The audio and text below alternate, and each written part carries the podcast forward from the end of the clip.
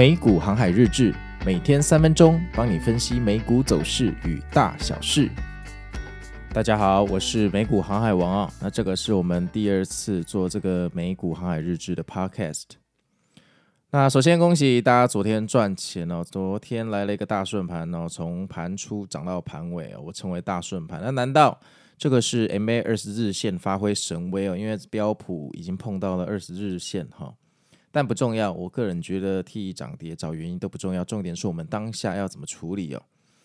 那这个周一软弱的下杀哈，我当下也觉得说啊，这应该是完蛋了，这个可能就是庄家不演了哈。但我昨天在 Podcast 也有跟大家提到哦，这种很弱的盘势哦，通常后面会有一个大回调，或者比较卑鄙一点的话，它就是隔天就是拉高开高，直接拉爆空军哈。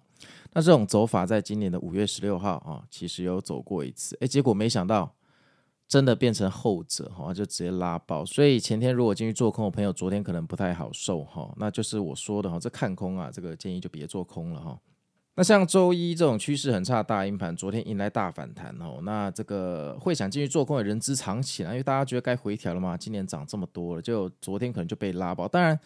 昨天的反弹不一定能延续到今天嘛，这周还有三个交易日嘛，对不对？周四还有数据，所以看起来这一周呃，庄家想玩什么，我们很难去知道哈。但是没有关系哦，就像我说的，就是我们尽量不要满仓去硬干，因为硬干的话就代表说我们的 portfolio 只能应对一种状况哈，这个就会比较不利一点点。然后礼拜一的时候，我说过标普四三四五的压力，看来昨天晚上已经早盘就完完全全的突破了哈。那这个突破对我自己来讲是个讯号了，所以我昨天早盘突破后，我自己就进去做多了。好，我觉得这个也蛮重要的。如果你是玩短线的朋友，你也可以参考一下。